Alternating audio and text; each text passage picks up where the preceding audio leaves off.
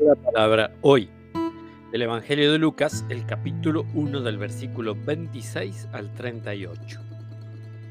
El ángel Gabriel fue enviado por Dios a una ciudad de Galilea llamada Nazaret, a una virgen que estaba comprometida con un hombre perteneciente a la familia de David llamado José. El nombre de la virgen era María.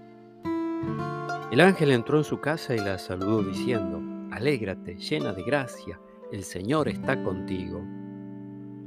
Al oír estas palabras ella quedó desconcertada y se preguntaba qué podía significar ese saludo. Pero el ángel le dijo, No temas María porque Dios te ha favorecido. Concebirás y darás a luz un hijo. Le pondrás por nombre Jesús. Él será grande y será llamado Hijo del Altísimo. El Señor Dios le dará el trono de David su padre reinará sobre la casa de Jacob para siempre, y su reino no tendrá fin. María dijo al ángel, ¿Cómo puede ser eso si yo no tengo relación con ningún hombre? El ángel le respondió, El Espíritu Santo descenderá sobre ti, y el poder del Altísimo te cubrirá con su sombra. Por eso el niño será santo, y será llamado Hijo de Dios.